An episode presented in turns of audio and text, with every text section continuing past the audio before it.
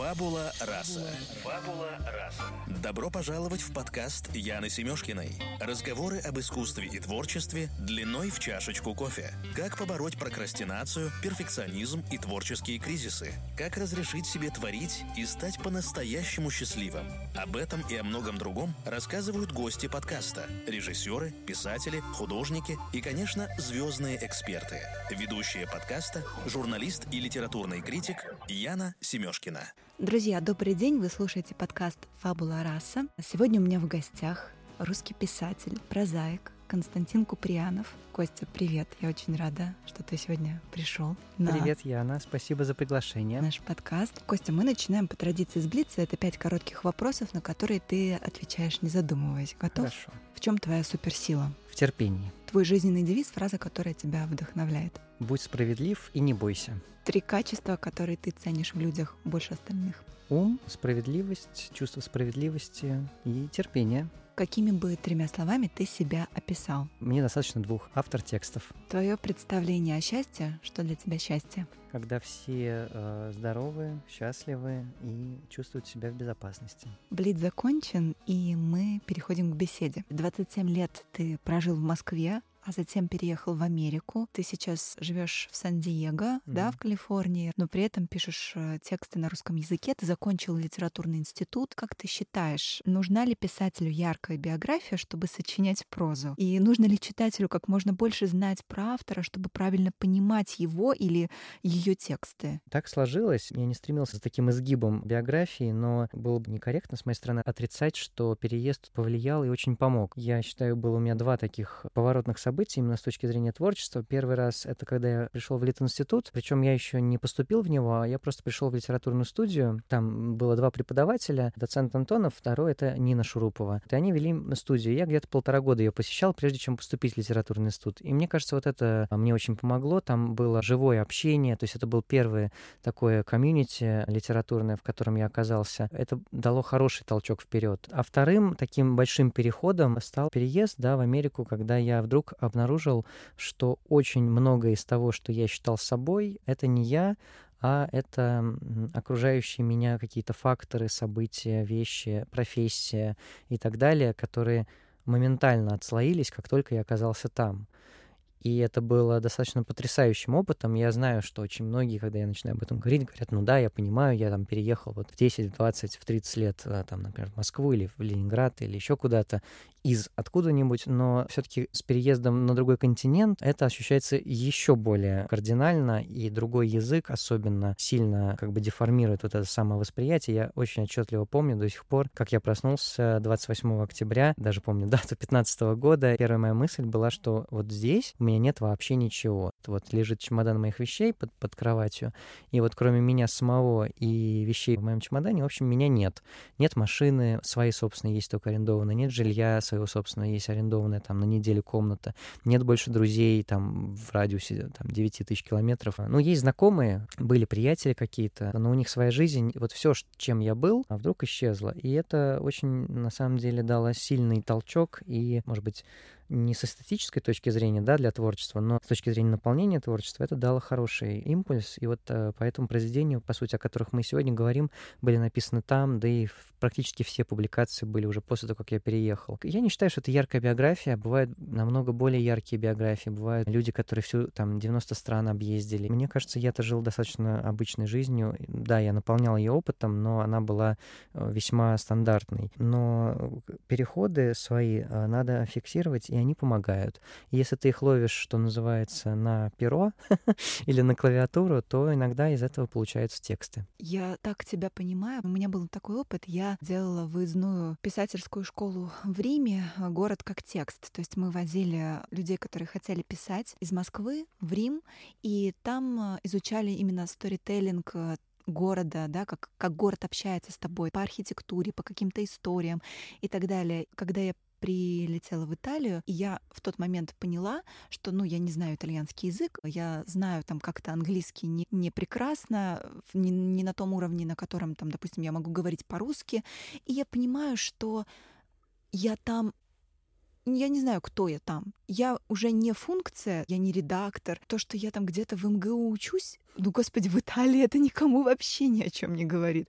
А, да, а я думала, у меня что-то есть за душой, я что-то из себя представляю. А нет, на самом-то деле. Все вот эти функции абсолютно отпадают, и остается только то, какой ты как бы человек, с тобой интересно или скучно с тобой, можно ли на тебя положиться или нет, а, ты готов прийти там в трудную минуту и кого-то поддержать или не совсем. Угу. И, в общем-то, я вот прекрасно понимаю вот эту девальвацию социальных функций. Профессиональных профессиональных, да, в том числе, остается только твой стержень внутренний, и ты вдруг сталкиваешься с тем, так, стоп, а кто я такой? За что придержаться? За что придержаться, да. Это был вообще, конечно, тоже какое-то колоссальное переосмысление. И ты приезжаешь в Россию, и ты понимаешь, так, так, так.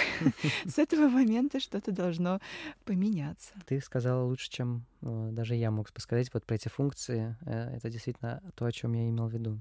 Но у меня был еще один вопрос. Нужно ли читателю знать о писателе, чтобы понимать его тексты лучше? Ну, в литературном институте, вот в упомянутом кружке, у нас была такая строгая дисциплина на этот счет. Писатель, во-первых, не отвечает э, на выпады за свой текст. То есть он выпустил текст, и текст должен отвечать за себя сам. Мое личное мнение, да, что больше помогает, когда ты сначала пишешь текст, а потом уже, если он достаточно интересен и, ну, силен, да, если так можно выразиться, то потом уже, ну, поскольку, поскольку добавляешь к нему антураж своей личности, да, там вот, а, ну, вот сейчас мы с тобой беседуем, по сути, да, я же выступаю не как э, человек, пишущий сейчас текст, а как человек что-то про себя рассказывающий, там, объясняющий насчет себя, как дополнение, да, как какая-то приправа, как нечто, что, может быть, интересно а, ну, людям, которые, что называется, да, там, а, увлекаются литературой там, или литературным процессом, хотя говорят, что его не существует. Очень актуальная тема. Да, да, говорят, что его не существует. В таком ракурсе я думаю, что, конечно, это хорошо. Но у меня э, была изначально э, позиция, да, что я что-то напишу, а уже потом начну себя создавать как вот то, что сейчас называется персональный бренд и так далее. И, и мне, честно говоря, хотелось быть всегда просто писателем. Я писатель, ну еще, еще вот юрист в анамнезе и чуть-чуть буквально человек, который интересуется биологией, но в первую очередь э, автор текстов. Ты знаешь, мне кажется, что для читателя так важна биография писателя. Почему? Потому что он хочет доверять этому писателю, да, он ведь вверяется ему. Но, с другой стороны, возможно, это ложно, потому что писатель не знает, по сути, каким органом он пишет. Никто не может попросить показать этот орган, да, дать за него поддержаться. Мне э, доставляет удовольствие, меня, в принципе, смешит, когда я знакомлюсь с людьми, которые делали обо мне вывод исключительно по текстам, потому что тексты я пишу достаточно обычно жесткие, и за исключением там двух-трех рассказов моя проза может произвести впечатление достаточно брутального человека, немножко резкого, суховатого и так далее. Ну, меня, в общем, это забавляет э, создавать такой диссонанс, но я, в общем, стараюсь быть э, собой и в личном общении, и в литературе. Действительно, ты правильно сказала, что этот орган не, неизвестен, и я толком не знаю даже, чей голос э, читает во мне книгу, да, когда я читаю, я же слышу этот голос. Да. Я точно не знаю, кому он принадлежит. Э, наверное, это голос похожий на, на то, что ты сейчас слышишь, но не совсем. Это уже такая область, э, над которой я стараюсь поменьше думать. Добавлю буквально одну ремарку. Правильнее продумать заранее, да, там, может быть, даже до публикации, вот этот э, бренд и так далее, потому что, да, уже сейчас время перепроизводства текстов, и пишут очень многие. Надо представлять себе, да, кем ты будешь в этом литературном мире. У нас в гостях была Таня Стоянова, бренд-менеджер редакции Елены Шубиной, и вот мы с Таней как раз этот вопрос обсуждали, да, мы говорили о том, нужно ли хорошему тексту себя продвигать. У Тани позиция такая. Текст он сам за себя говорит. На самом деле здесь в этой студии было много гостей, которые думают по-разному. И я с большим уважением отношусь э, к тем писателям, которые, написав текст, его не бросают на произвол судьбы, как с ребенком продолжают вот эту битву, продолжают его нести в люди, потому что это для них важно. Я, я понимаю и принимаю эту позицию. С другой стороны, э, я, наверное, отношусь к другому лагерю. Я считаю, что классный контент сам себя продает и сам себя продвигает. Хотя с точки зрения маркетинга это такой очень старомодный подход, наверное. Старомодный и очень э, удобный для твоих э, конкурентов потенциально. Ох, очень. Я согласна, я согласна. Нет, ну что-то я делаю. То есть мы бы здесь не сидели, если бы я считал, что все, я написал, и дальше я работают только пиарщики. Да, то есть я не, я да, не сумасшедший, я, я прекрасно понимаю, что э, надо звучать mm-hmm. хотя бы иногда, но просто не надо разбрасываться, и все будет хорошо. Ты согласен с тем, что сейчас совсем не литературное время, и вообще эпоха больших нарративов, она постепенно уходит из нашей жизни, из нашего сознания? Не вполне. Безусловно, сейчас труднее посадить человека за текст, за большой текст, трудно выкроить время на текст. Э, я абсолютно понимаю, почему с таким трудом я приобретаю новых читателей, я чувствую некое сопротивление вот этого ритма, в том числе особенно в Москве. Но мне кажется, история, неважно даже в каком обяз... виде, не обязательно даже должен быть роман, но мне кажется, история продолжает, история, я имею в виду как э, рассказанная история, да, сторителлинг э, продолжает э, быть необходимым, концепции нуждаются в новых, как ты выразился, нарративах, в новых текстах, и хотя есть определенный кризис производства именно новых текстов, да, и меня немного удивляет, что, э, допустим, в кино это стало заметно, э, постоянные ремейки, повторение франшиз, сиквелы, сиквелы, сиквелы, там выходит будет уже какой-то седьмой Терминатор, а, будут снимать заново Матрицу чуть ли не с теми же актерами. Эй, мне казалось, что они умерли. Вот. Но, а, тем не менее, мир нуждается в историях, и я не думаю, что в ближайшее время он от этого избавится. Это еще очень далеко. История — это что? Это наше какое-то ментальное, культурное ДНК. Мы так устроены. А почему нам так нравится история? Потому что это рассказ человеку о другом человеке, поэтому они нам так нужны. Это стремление объединиться с кем-то. Хороший вопрос. Наверное, история, я сейчас больше говорю все-таки про литературу, да? Да. Я воспринимаю эти истории как некий фильтр, а, проложенный между нами и некой объективной реальностью, которую на самом деле никто не знает, и она очень сложно осознаваема, но вот текст хороший способ ее как-то выразить. Это вот что-то, что надо положить посередине, то есть это вот какая-то оптика, или мне больше нравится слово фильтр, и она необходима нам чисто психологически. Такая прошивка, да? То есть да, нечто... программное обеспечение, которое помогает нам эту реальность как-то осознавать? Ну, что-то вроде, что-то вроде, да. Это способ э, соединиться с тем, что на самом деле существует. Именно это чувство меня не покидало, когда я читала твою антиутопию. Ты там затрагиваешь вообще несколько аспектов. С одной стороны, это человек играющий, то есть это человек, который бесконечно исполняет роли. С другой стороны, это вообще шекспировский театр, когда ты наделен ролью. И вообще, кстати, это у Толстого еще было в детстве. История про то, как он пытался обернуться, и ему казалось, что вот сейчас ничего не будет, все исчезнет, потому что то, что он видит, это какая-то видеоигра, да, какая-то субреальность.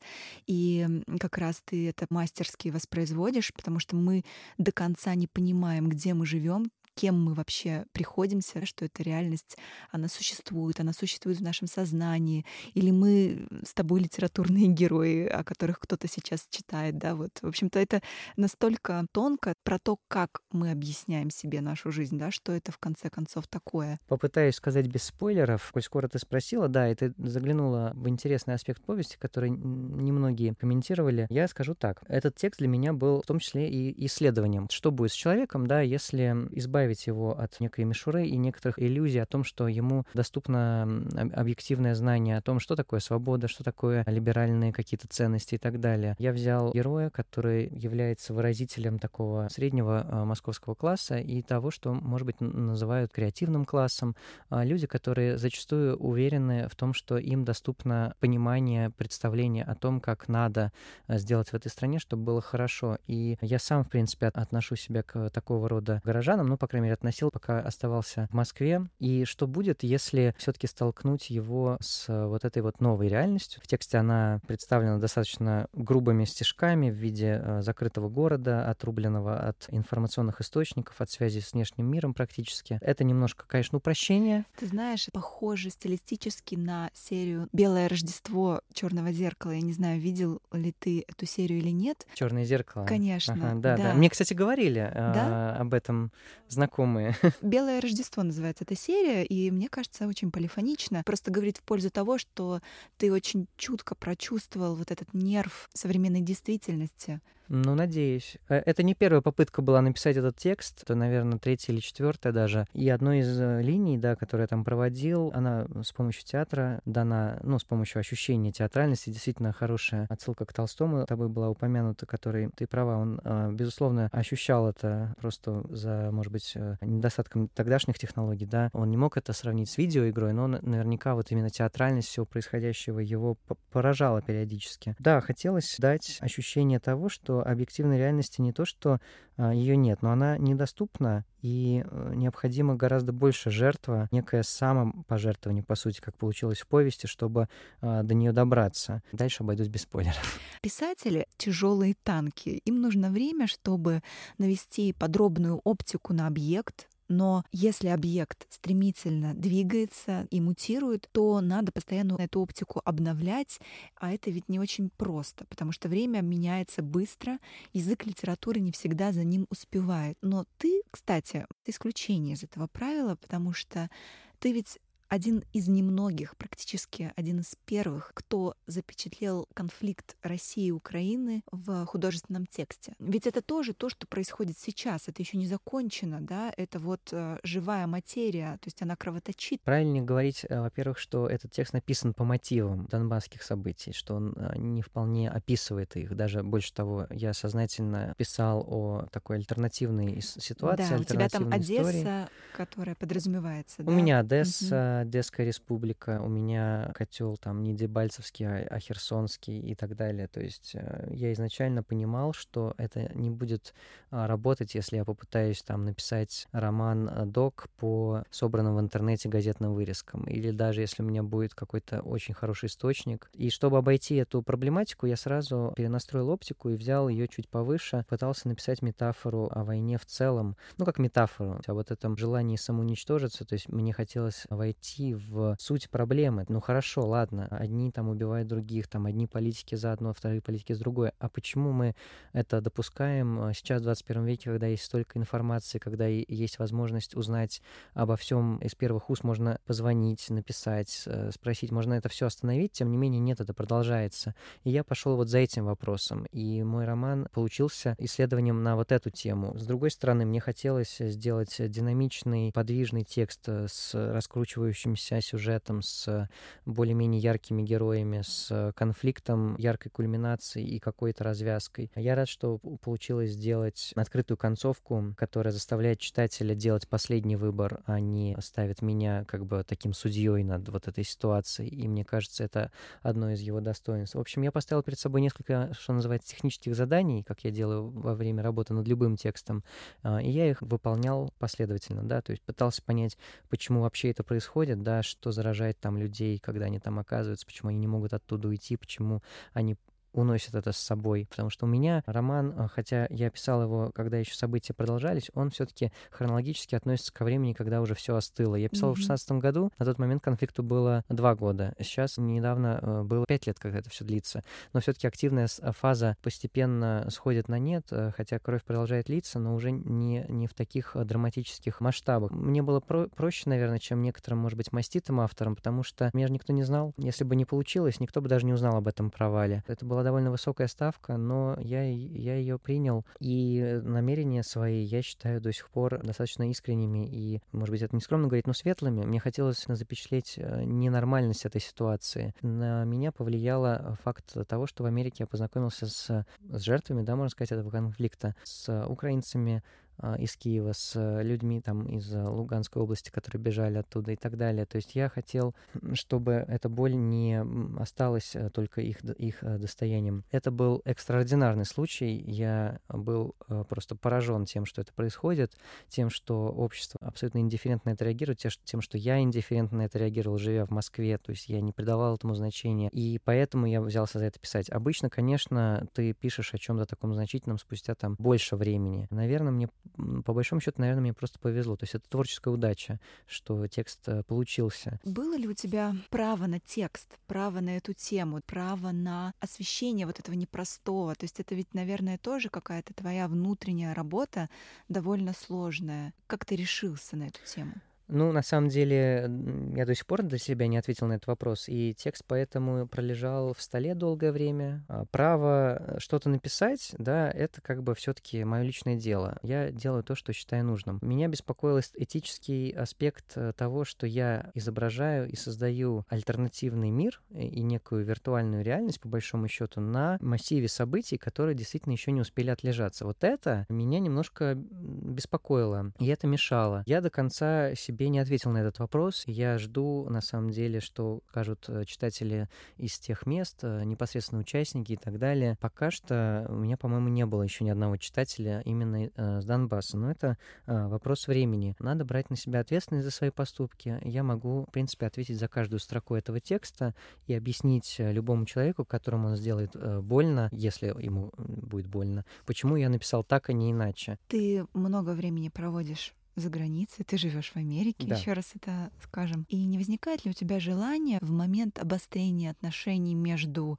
властью и обществом оказаться на месте событий? Или для писателя такая близость к материалу скорее вредна. Ну, что ты имеешь в виду под событиями? Если ты имеешь в виду последние митинги? Да, в целом. Это лето, например, оно было угу. очень неспокойное, воспаленное. Э, я следил за всем этим. У меня было очень сильное ощущение дежавю, потому что в 2012 году я наблюдал тоже за ситуациями на выборах, и я ходил на один из митингов на Болотной площади. Но это было зимой, и было много народу. Я как сейчас помню, что я был поражен, что люди продолжают идти огромной темной массой, а другие люди уходят, а потом написали, что там было 10 тысяч человек. Но я точно знаю, что их там были десятки тысяч. У меня ощущение дежавю, и я нем, ну, немножко, наверное, постарел или повзрослел. Я уже просто не питаю таких иллюзий, что вот эти митинги и мое непосредственное в них участие прям могут э, кардинально э, повлиять на ситуацию. Ситуация очень запущенная, социально-политическая. И мне кажется, время так вот митингов, да, оно, честно говоря, было упущено тогда. То есть тогда был шанс митингами что-то поменять, но оппозиция была крайне не организованы и так далее. Ну, в общем, если коротко, то нет. У меня это не вызывает э, там, желания схватить билеты и мчаться сюда там, на баррикады. Поэтому ты улетел? Потому что ты понял, что здесь твой выход, он как бы ничего не решает? Нет. Э, смотри, когда я принимал решение, уже произошли крымские события, да, и в обществе возник очень сильный консенсус вокруг действующей власти. И он был вполне искренен. Народу очень понравилось то, что произошло. Я воспринял крымские события сдержанно, да, я не был таким ярым противником, да, происходящего, но и я понимал, это используют для того, чтобы манипулировать обществом и чтобы а, в очередной раз ограничить гражданские права. Как юрист я следил за динамикой принимаемых законов, и я видел, какая она в настоящий момент. И я понял, что к тому времени, как общество разочаруется в этом консенсусе, пройдет еще лет пять, а может быть и десять. Я понял, что я не готов, наверное, столько времени ждать, а моего там одного голоса, или даже если бы я объединился со всеми своими друзьями, всех бы их убедил убедил, что ребята нас чуть-чуть тут э, обманывают, в общем-то, да, нам дают хорошую картинку, но заберут у нас гораздо больше в будущем. Я понимал, что вряд ли я смогу чего-то добиться. Я спокойно отношусь к политической эволюции, она происходит гораздо медленнее, чем многим кажется. Очень у многих есть, э, наверное, ощущение, да, что если мы там завтра определенным образом проголосуем или там все встанем и выйдем на митинг, то вот завтра, послезавтра мы проснемся в другой стране. На самом деле, к сожалению или к счастью, процессы происходят иначе. Они длятся долго. А, нужны поколения, чтобы вымывать определенные паттерны, заложенные в общество. И быстро ничего не будет. Та деятельность, которой я занимаюсь, писательство, там, создание текстов, она, слава богу, не зависит от места э, нахождения. И тем более сейчас, когда, в принципе, меня от Москвы отделяет 12-часовой перелет. Поэтому я вполне осознавал, что ничего э, катастрофического от моего физического неприсутствия в России э, не произойдет. Но что касается политики, я не думаю, что если бы я остался, то это, был, это как бы помогло бы России. А, гораздо, ну, да, я сейчас в кавычки поставил эту фразу, гораздо важнее, что я занимаюсь тем делом, которым есть предрасположенность, я совершенствую свой профессиональный инструментарий, и, в общем, я пишу качественную прозу. Это для меня самое важное. А политикой занимаются политики, и если они сочтут необходимым обращаться к моим текстам или к моим умозаключениям, да, э, я буду только за, и я всегда открыт к диалогу и э, готов что-то прокомментировать, но не более того. Так почему ты переехал? Почему? Ну, в первую очередь, э, если э, говорить вот прямо, да, у меня возникла возможность. От такого шанса, наверное, не отказываются. И в конце концов я же не разорвал, то есть я же не на Луну улетел, это была не иммиграция. У меня некоторые родственники эмигрировали в 70-х. Тогда это было э, как, в общем, отправление на тот свет. Люди не рассчитывали mm-hmm. больше никогда увидеться. Невозможно было даже созвониться или списываться там, если ты уезжал в Израиль или в Канаду, это конец. Мы сейчас живем в таком мире, где все границы открыты. Действительно, 12 часов, да, и ты уже здесь. Но ведь ты русский писатель, понимаешь? Вот что меня интересует. То есть для тебя это абсолютно не играет никакой роли. Помнишь, там у Достоевского там в Баден-Бадене в эту свою рулетку играл, и он не мог писать о России без России. Единственное, что его спасало, это вот эта рулетка. Ему надо было проиграть последнюю юбку Анны Григорьевны, да? Нет, вот ну смотри, ну, во-первых, Достоевский. все таки э, я так прочитал, что он путешествовал по, в общей сложности по загранице дольше, чем я пока живу в Америке. Ну, а, Гоголь, Гоголь писал мертвые души, живя в Италии. И тот же Набоков, уже сегодня упомянутый, работал за границей. Значительный. А, Тургенев был профессиональным дипломатом. А, ну, Грибоедов у был Набокова профессиональным не, дипломатом. не было выбора все таки Да, наверное, не было. Но тем не я говорю о примерах и о конкретных да, результатах. Значительная часть писателей на русском языке жила э, либо какую-то часть жизни, либо большую часть жизни за границей.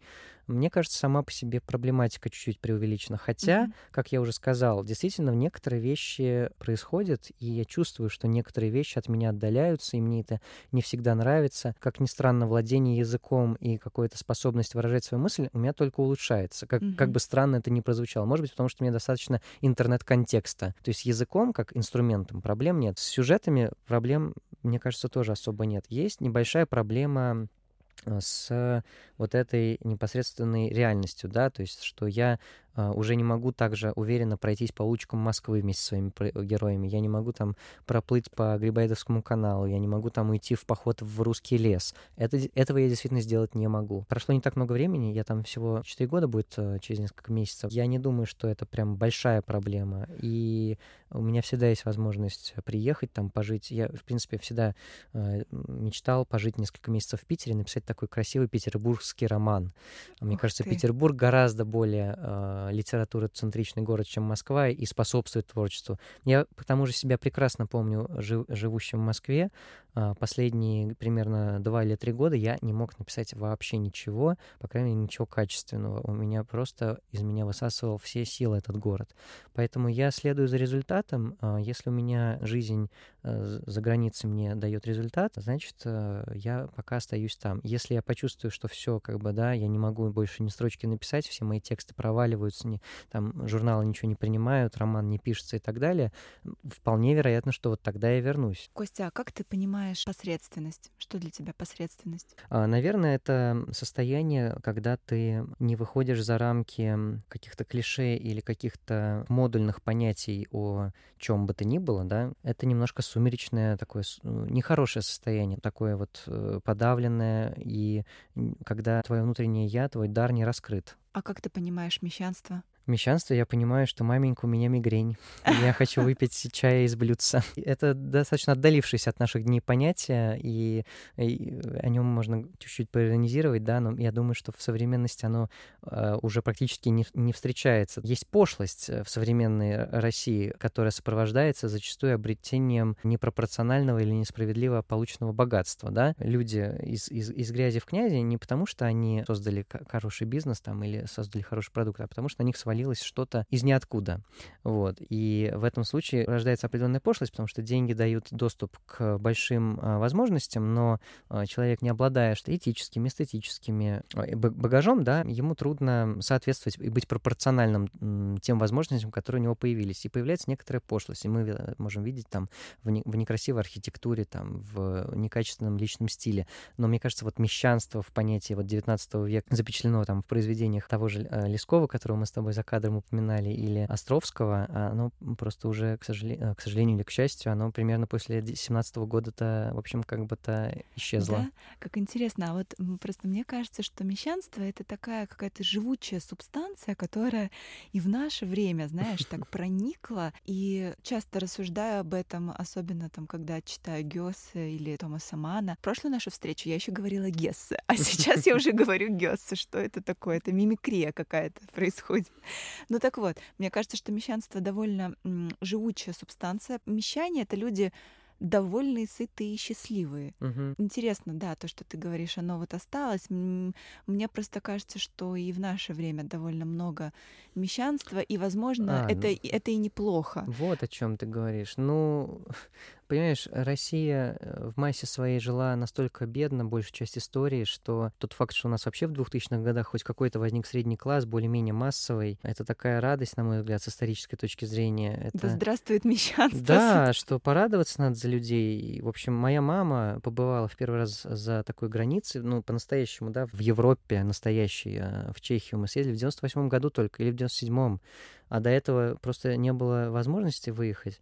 И я знаю, что очень многие люди там и в 2000-х только первый раз побывали. Это к этому надо радостно относиться. Я-то думал, ты про таких уж прям вот, ну, настоящих мещан, да, которые там действительно могут себе позволить из блюдца попить в течение полудня. Таких людей мало. А кто себе зарабатывает горбом на жизнь и, ну, там, имеет возможность более-менее качественно жить, ну и, может быть, не думать о высоких материях в силу каких-то личных качеств, ну, Каждый же на своем этапе отрезки эволюции находится. Ну, вот в этой жизни, значит, ему надо испытать радость недумания о высоком иногда. Ничего страшного. Подумать в следующий раз. Костя, спасибо тебе большое за этот разговор. Спасибо а, тебе. Друзья, я напоминаю, что в гостях у нас был Константин Куприянов, русский писатель, прозаик. Читайте «Желание исчезнуть». Там один роман и одна антиутопия. Это по-настоящему классная проза, я вам советую. Сама вот прочитала на этой неделе и до сих пор под впечатлением. Услышимся с вами через неделю. Пока.